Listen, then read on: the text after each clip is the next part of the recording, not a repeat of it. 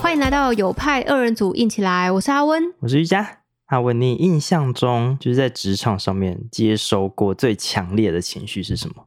我觉得是生气耶。像我有遇过一个主管，他平常是一个很甜蜜的人，可是他会在一些非预期的状况下突然暴怒。就是如果是一些事情我们没有做好，主管生气，我觉得这个对我来说是一个非常合理的情景。可是因为他通常不在这个点上，然后也没有一个预兆，或者是好像没有一件事情触怒他，他就突然生气。对，就是可能中间的某个小做法不符合他的预期，可是这个中间的做法其实跟我们想要达成的目标其实是没有关联的，甚至是那个做法其实也不能算是错，只能算是如果是他不会这样做，然后这个层级的东西就突然暴怒，然后就觉得哦，这个状况之下压力真的有点大，因为这个层次的错误在每一天 daily 都有可能发生，那等于是每天都要承担着这个不知道主管什么时候会引爆的这个状态。那那时候有造成什么样的？可能是创伤，或者是你会觉得很害怕，或者是你会躲起来哭之类的吗？因为那是我刚毕业的第一份工作，所以说不定其实对我好像还是有一点深远的影响。哎，我觉得在那之后，我我是用一种戒慎恐惧的态度在面对工作，就时时刻刻都会检视自己的每个行为是不是都是合理的，然后正确的，合乎老板期待的。我觉得 somehow 我的身体有内建这个动作。因为第一个主管他很容易突然暴怒，所以就反而让你对自己在职场上表现的非常的小心。我觉得是，但是我还是要平衡报道一下，就是他大部分状况都是一个非常甜蜜，然后非常好的一个主管，只是他情绪化来的时候会突然令人难以招架，所以他是一个很好的朋友，只是对我来说是一个难以服侍的主管。哦哦哦哦。然后我有遇过情绪化的同事，就比方说在会议上的时候，大家也没有在讨论什么特别刁难对方的议题，其实就是很正常的开会，然后他突然说：“你们再这样，我要生气喽，我就要摔电脑喽。”摔电脑，类似这样。你开会的时候，他就做事要把他笔电往地上摔。但可能现在已经过去很久了，所以我现在在回忆阶段就会觉得，哎，其实他是用也不是真的非常大怒的声音讲是，其实有点可爱了。会不会他对啊？他其实在卖萌啊。但是当下我心灵受到震撼跟崩溃感，还是确确实实存在的。哦，其实他是蛮严肃在讲这句话。对对对，哦，我之前的经验也有过，就是老板直接在办公室大飙骂，大家完全不知道发生什么事，因为其他人不知道发生什么事，然后就突然大飙骂其中一位同事。所以我觉得像这种在办公室发怒或者是在办公室骂人、怒吼这种，我觉得绝大多数人应该都知道是不能做的事情。你的意思是说，主管以外的人都知道吗？对，当然，当然，当然，除非你是马斯克，你想做什么就做什么，这没办法。但是绝大多数人都知道这件事情比较不好，对于员工的心理压力会很大，或者是说对于推动整件事情不一定有正向的帮助。其实不一定，搞不好骂一骂之后，事情就上轨道了。对，好像我们听到很多那种传奇的创办人，马斯克、加伯斯、贝佐斯、比尔盖茨，年轻的时候都会用骂的方式。所以是不是这样区分呢？就是如果主管是有意识的觉得用生气来传达某一些资讯，他想要试验这样子有没有效，是不是一个好的管理团队的方式？那他表达情绪，他试验也没有什么问题。但如果他单纯就只是想要宣泄情绪，这不一定总是可以达到他的效。但我觉得我刚刚讲的那些人，他其实也不是这样子。我觉得他就只是单纯的控制不住。OK，好，不管拉回来，就是我觉得绝大多数人都会知道，在办公室里面突然暴走，不管你是在哪个位置啦，就是你是老板啊，或者是你是同事，其实是对办公室的氛围啊，对整体团队士气是有强烈打击。但我后来发现，有一种情绪，它看似很平静，不会像是在办公室飙骂这么的外显，然后这么高张力。可是它的杀伤力其实也很大，甚至可能是不亚于这种愤怒的情绪，就是失望。就失望这个情绪，它看起来好像很平静，什么事都没有发生，甚至根本就连话都没有讲。但是作为一个下属，他一定会感受到主管对他的失望。我自己的经验觉得这件事情对员工来说，或者说对下属来说，其实打击是很大的。你有发生过什么相关的故事吗？我的故事是我自己刚在摸索要怎么当主管的比较早期的时候，就是那时候我自己觉得啦，我是一个还不错的主管，就我不会骂人，我也不会很严厉的指责对方，或者是批评他，甚至人身攻击或者是表骂这种，当然就是更不会。而且我在遇到事情的时候，我就会我自己觉得，再次强调，我会很有耐心的教他应该要怎么做，甚至比方说他写完东西，我会帮他改，就是逐字逐句的这样改。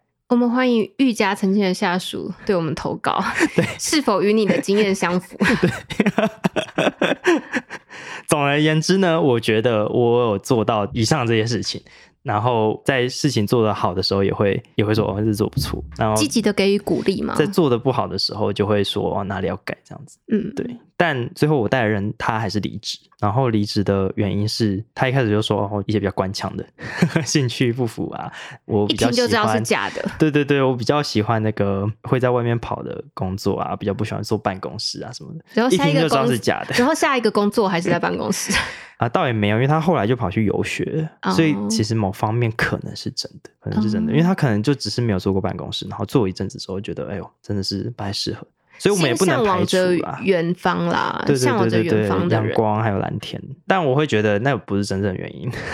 后来我就是非常偏执，然后问了他非常非常多次，因为我就一直觉得那不是真正的原因。我突然觉得你这个反应很像分手后的前男友，好像有一点就是说啊，为什么要分手？到底为什么？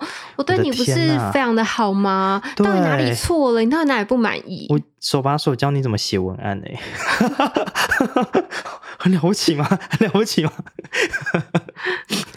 总之，我最后问出来的答案是，他说他每次下班之后就会非常的忧郁，然后回家就只能倒在，其实我忘记他是讲倒在床上还是沙发上，但好像不是很重要，现在就只能倒在床上，然后不能动弹，然后就是也说不出话这样子。我就是在那一刻，我觉得非常的难过。因为对我来说是觉得我把一个感觉很不错的人，当初面试他进来就是我觉得他很不错，可是他我的带领之下工作了几个月之后，竟然是变得如此不快乐，就是这件事情对我来说，我的自责还蛮深的。但是他讲的这个情境，我觉得很多工作人都会有这样子的状况。好像是，其实我是也会。对啊，这可能跟主管也不一定有关系。有时候就是工作很累啊，然后气力耗尽。哦，又回家就只能倒在沙发上，然后看 Netflix，一口气看四集的《齐木南雄灾难》。我本来以为你要讲什么《晋级的巨人》之类的，因为《奇木南雄灾难》就是比较快乐，《晋级的巨人》太压抑了。哦，就是白天都已经这么压抑了。对对对，晚上不需要再进步，甚至不能看一些需要动脑的东西。《晋级的巨人》太烧脑，《齐木南雄灾难》就是相对不太需要动脑。OK，推荐给大家，下班之后可以看。他曾经是我的救赎，看四遍。超好，他哪来这么多时间？好，所以总之，你的下属跟你回应了这句话。嗯，然后我就是蛮自责的。后来我就开始回过头去检视我到底是哪里做不对，有点像是那种 VCR 回顾嘛。你就是开始快转那些你们曾经相处过的片段，然后定格说：“哎，是这里错了吗？”哎，就好像不是，然后再换一个母带，类似这样子。VCR 跟母带这两个词很老哎。不然现在要怎么讲？你真的是已经年过三十才会知道这两个词。你也年过三十啊，所以我听得懂啊。但我觉得我们的听众年纪在二十五岁以下，应该不知道什么是 VCR，什么是母带，什么意思啊？我觉得你要对我们的听众有点信心。好，就是大家听不懂的话，就自己去 Google。反正 VCR 就是一个在很远古远古的时候，不用解释，恐龙还在地球上面行走的时候，我会使用的一种录影的。原来是拿来拍恐龙的是吧？对，拿来拍恐龙，古代人类。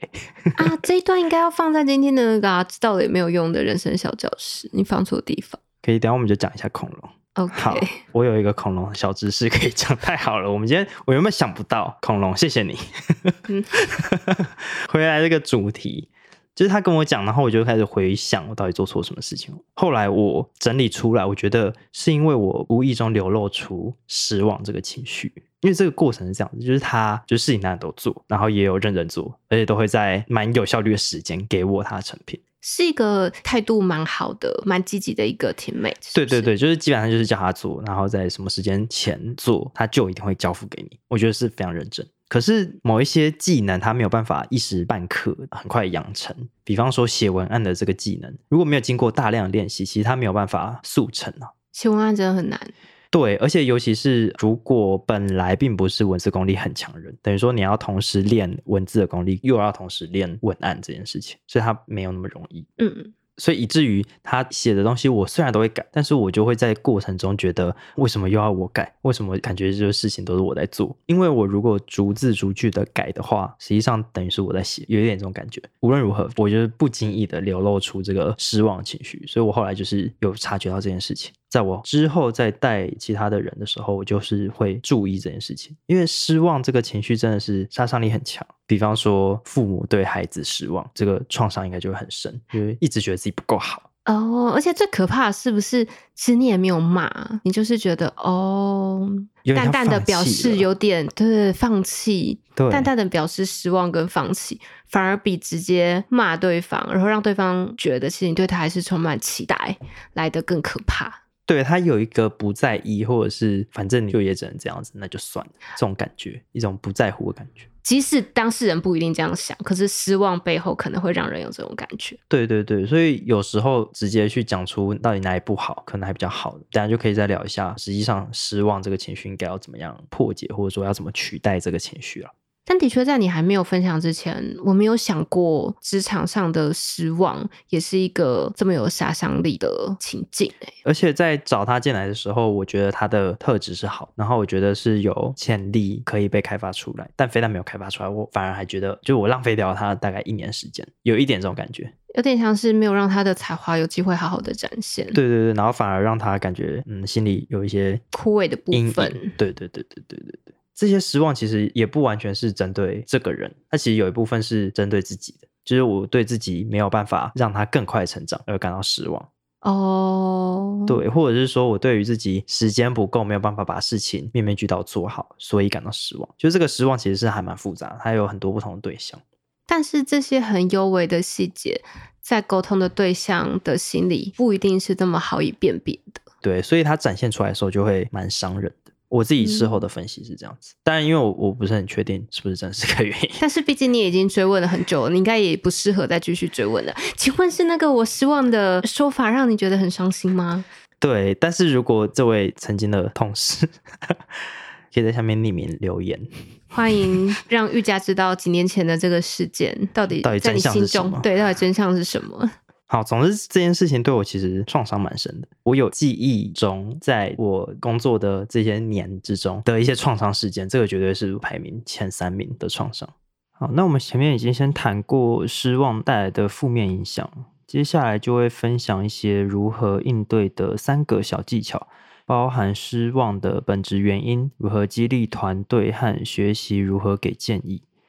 嗯，首先第一点是，我会更注意失望的这个情绪，它比较像是一个转念的感觉。之所以会失望，是因为你有某一个期待，然后成果跟你的期待不符，所以才会失望嘛。但为什么会不符，并不一定是因为现状有多么的糟，而是因为一开始你就没有把期待讲出来，就是你没有好好的沟通说，哦，我们现在做这件事情，它应该要长怎样，应该要有什么样的范例。那范例也不一定要你自己找，你可以直接叫就是你的下属去找。然后我们完全沟通好期待之后，就是这个流程就比较可以控制。你的意思是说，如果回头去分析说，哦，那个失望背后其实在于是不合乎预期，但是不合乎预期其实有很多种原因，其中的有一种原因是，哦，是不是一开始其实这个目标理想的状态有没有沟通清楚？就是你自己的预期没有让对方接收到。非常简单的去讲，就是不要让别人通灵，或不要让别人读写，这些预期全部都应该要讲出来。我觉得这是很重要的，不管是在关系，或者是啊，其实就是职场啦，真的是没有什么事情是理所当然的。如果你希望让一件事情做到，那到底为什么要做到？如何做到？然后谁在什么时间点应该要做到什么事情，促使每件应该要完成的事情发生，其实都是必须要细细的事前沟通好的。对。然后下一个我会做的事情是，我开始尽可能让团队是一个比较积极向上的 氛围，就是比方说哦，有什么样微小的一个成功，我就会找理由庆祝一下。嗯，或者是在办公室里面就会找一些有趣的小事情，让大家觉得哦，今天好像蛮特别的，有一个什么样新鲜的事情，就是不断的去营造这种积极向上，一直有新的挑战、新的成就，有点像是游戏破关这种感觉。有意识的把这种正向的情绪带到团队里面。对对对，然后就整个团队的氛围就是有点像是在玩游戏，但是又不是真的在玩游戏，就是大家还是有明确的商业上目标、明确的工作上面要做到的这些事项。但就是尽可能的在过程中哦添加一些小惊喜，或者是添加一些成就感。我听到的事情是，就是因为当你体察到，其实主管的一点微小的负面的情绪，可以给团队带来的影响之后，就让你去反思说，哎，那有没有什么一些正向的影响力是反过头来你可以带给团队的？对，像正向的情绪价值，其实也是其中的一个。对，然后尽可能避免说像失望这种把人往下拉的这种力量，因为我觉得失望是这样就是失望会让人不断往下，因为他会自己降低标准。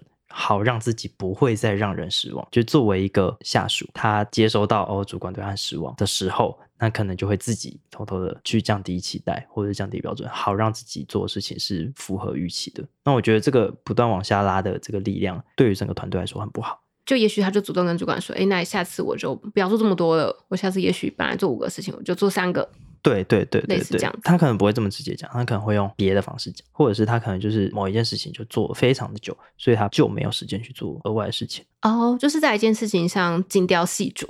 对，所以总而言之，就是我会想要换一个方式，是不断的给一些小的鼓励，或者是呃完成一件事情，我们就可以小小的庆祝一下，去营造那个不断往上，大家会不断提高标准这样的一个氛围。我边听你讲，我边想到啊，这是不是就是一种游戏化的 设计过程啊？这是一种游戏化，可能有一点呢，就是持续的给予正向的鼓励，建立一个正向的循环，让他越来越参与在这整个机制当中。对，但我也没有很想要把它讲那么高大上，就是你不觉得这很像是一个畅销书的标题吗？游戏化管理方式，不断用成就感打造高效经营团队 之类的，好像听起来不错哎。我觉得这应该可以大卖。听玉佳讲到这里，让我想到，因为我们一开始在探讨的主管流露出了失望的情绪，其实就是对整个团队的表现不符合预先的期待的一种无意识的反应了。嗯，但其实认真的分析起来，我们也知道这种反应其实对结果是没有什么影响力。认真来说，我反而觉得，嗯，说不定生气有的时候还有一点影响力，因为大家可能会上紧发条，拼命赶工，就有可能会有这种结果。可是失望对我来说，嗯，我比较难想象可以带来什么更正面的价值。实际上，为什么会有失望？其实回应的就是团队成效不符合期待这件事情。那到底要怎么去沟通跟处理？嗯，我想分享我自己工作上我最欣赏也觉得最有效的方式，就是干净利落的给予回馈。嗯，告知现在的状态以及期待达到的标准，其实就是简单有力。对我来说，如果主管愿意直接这样跟我沟通，我会觉得非常感谢，因为我们不用花时间在那边绕来绕去。直接的让我明白说，哦，所以在他的心中，目前的状况到底是什么，以及他希望我在什么时间内达到什么成果。哦，就是他直接把所有他要的东西列出来。实物上，我钦佩的主管，他都有办法做到这件事情。有一些主管又更让我感动，是他们不止传达这件事情，而且他们在这个过程之中，我可以感受他们其实也小心翼翼的去控制他们传达的方式。比方说对事不对人，这就是一个点，就是他们不会说哦，你就是怎样怎样怎样，所以事情才会这样子，或者是说在处理事情的时候，他们其实甚至也不会多去追究。我的追究是指说，哦，大家可能会想要理清这件事情是为什么会错，但是这件事情的目的是为了让以后不要发生，而不是为了要找人去做救责。哦，好像是，哎，这好像蛮重要的，就是在一件事情一个错误发生之后。我们做检讨的目的，并不是要去抓出有一个人要来负责，或是要去指责他，而是我们去了解这个过程到底哪里出错，所以我们之后就不会再发生这件事情。我觉得这个蛮重要的，这也是我从我工作上 mentor 身上学到的一个蛮重要的事情。而且这有点像是一个 top down 的文化，就是如果。主管他率领是用这种方式去面对遇到的问题，因为老实说，工作上每天都有新的问题，然后这样子的文化氛围会让整个团队比较愿意及时的告知错误。因为其实最可怕的事情可能是大家根本就不愿意讲出已经发生的错，所以及时反映错误是一个点，然后再来是大家也也很愿意及时主动去行思说，哦，那我们知道现在为什么错，那我们下次怎么做才不会让这件事情再发生？嗯嗯嗯，因为不会被追究责任，所以团队就不会担心说，哦，自己会被。比方说考绩会不好，或者是不会被因此呈报到某个地方，所以他们不会逃避责任。那既然不会逃避责任的话，就会因此比较愿意主动的去说我们现在有遇到哪些问题或困难。关于回馈这件事情，我想到之前看的一本书叫做《零规则》，然后这本书是在讲 Netflix 里面的团队经营的文化。他们怎么打造一个一流的公司。它里面有提到一个团队成员如何做回馈的判断标准，我觉得很值得我参考。第一个点就是他希望全部的团队成员在做回馈之前，先优先的跟自己评估说：，哎，我做这个回馈是不是完全的出于善意？就是我的确是希望让对方更好，让整个团队更好，所以我才提供这个回馈。好，这是第一个判断的标准，就不是要去批评人，或是为了要泄愤。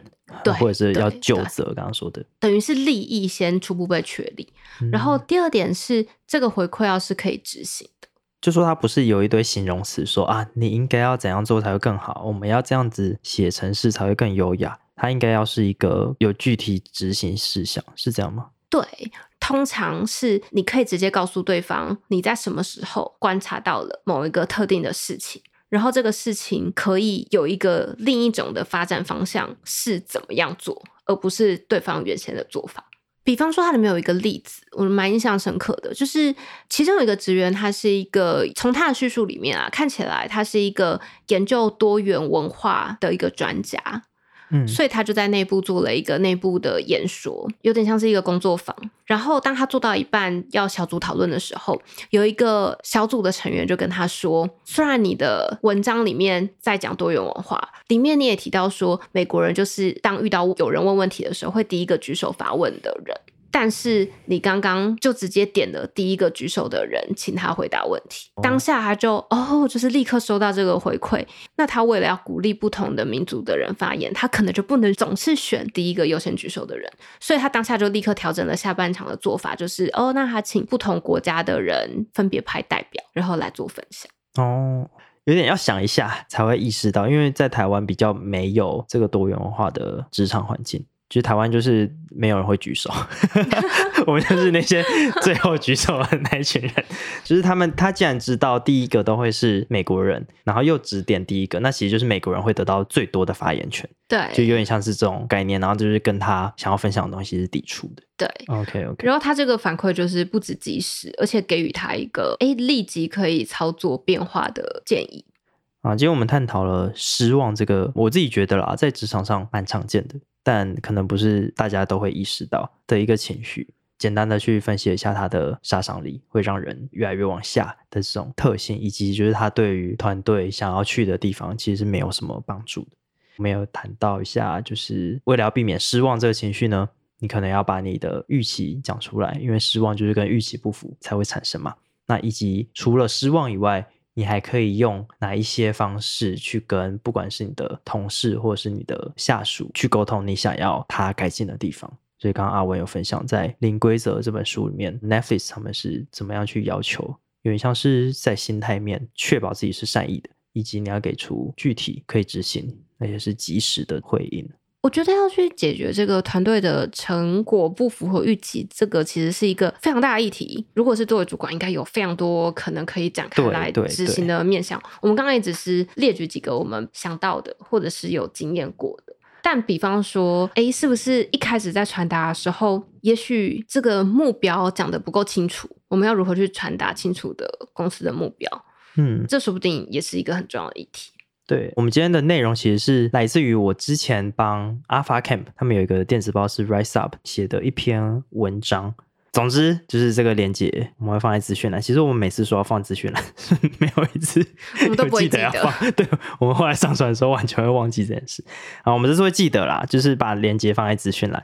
这篇文章就是比较明确的去讲我自己从一个工程师转职成主管，而且是做跟工程师 没有什么关联的行销主管，从中间学到的事情以及我经历过的一些创伤，然后里面就有比较多去提到说，像刚刚说的，当事情不如预期的时候，主管应该要怎么做，应该要怎么想，以及如何去把自己的目标啊，或者是团队的一些资讯给补起来。就里面还有提到其他的面向，呃，由于时间关系，我们今天就是只有谈其中失望的情绪的这个部分。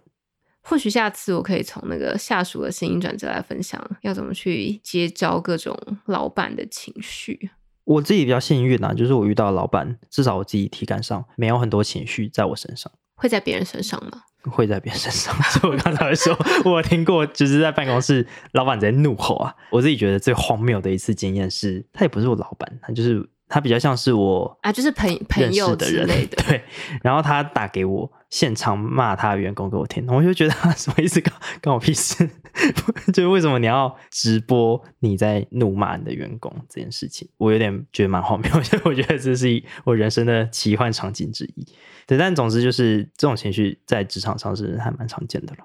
我们算是希望主管也不要丢太多情绪给我们，但毕竟我们就是在这个江湖里面走跳嘛。哎，另一个面向就是，哎，那到底要怎么去适应这些不是我们可以决定的状态？嗯到底要怎么去做回应啊？说不定这也是另一个艺术。去控管这个情绪，确实就是担任主管蛮重要一个修炼。然后当主管也确实是会有很多创伤。我我有一部分写在文章里面，然后有一部分我们之后有机会啊可以再更深入的去聊。因为当主管真的是你会把团队当成是你投注感情的对象，可能创业也是吧，自己的公司也是，或是自己的产品，有一点这种感觉。所以当你把情感投注在一群人身上，但是他们可能因为你而有一些受伤，或者是他们会因为你是主管，所以不喜欢你，这是非常他们没有回头过来爱你 对，就是他们，通常都不会爱你。你是主管的身份的话，从第一天就要做好心理准备，就是底下的人有什么秘密群组，你绝对不要说，哎，我想要加入，你加入，他们就在创立一个新的。希望大家有这个认知，就是秘密群组，就是不要加入，不要看，别人要截图给你看，你就不要看。我记得我好像也听过一家公司的 CEO 这么分享过，就是当他变 CEO 之后，中午吃饭都不知道跟谁吃，嗯，所以他就好像也只能找别的公司的 CEO，哎、在我 在附近，哎、要不要一起吃饭这样子？我自己是没有那么惨啊，我是可以跟下属吃饭，或者是比方说晚上约出去喝酒，或者晚上约出去聚餐，我没有到那么的有隔阂。但同时，就是我如果知道他们有群组，或者是我知道他们会在私底下讲什么话话，反正我就知道不关我事，通常对我也不会是什么好话，那就是不要去看。有点像是就把自己可以做的东西做好，但其他的就不要太在意。对对对对对这就是主管的修行场。对。好，讲完这个沉重的部分，我们要来愉快的恐龙话题。你是说来到今天的不知道也没有关系的？你好像讲错，你又有讲讲错了你上一集是对的耶，你上一集是对的，那重来，再给你一次机会。又来到我们知道了也没有用的人生小教室时间。当当，你将要分享的小知识，就如同前面所预告的，是跟恐龙有关的。不知道大家有没有喜欢恐龙？阿温，你有喜欢恐龙吗？你小时候？还好哎、哦，我好像也还好哎，但我知道有很多小朋友超爱恐龙，超级喜欢恐龙。我自己好像没有经历过，或者是我经历过，但我忘了。在我脑袋中想到恐龙，就是哦，好像有很多然后骨头串起来的那个模型，哦，然后实在很难对一堆骨头产生出什么特别强烈的爱意。博物馆惊魂夜那个暴龙。对，哦，有，其实我仔细一想，我小时候有一小阵子应该蛮喜欢恐龙，就是我会去看那个恐龙小牛顿杂志，你知道那是什么吗？好老，小牛顿杂志里面的那个恐龙相关的图画跟文字。我相信这比 VCR 还更多人不知道吧？小牛顿杂志、欸，没关系，你继续讲。好，然后今天要分享这个小知识就是。剑龙跟暴龙的距离比暴龙和 iPhone 的距离还要远。什么意思就思？是时间时间上来说，剑龙跟暴龙之间，从我们现在有的这个考古化石的资料，间隔了八千五百万年，但是暴龙跟 iPhone，也就是现在，只间隔了六千七百万年，所以其实剑龙跟暴龙的距离是比暴龙和 iPhone 还要远的。所以剑龙跟暴龙没有活在过同一个时期哦。没有，没有，没有，没有，他们没有见过彼此。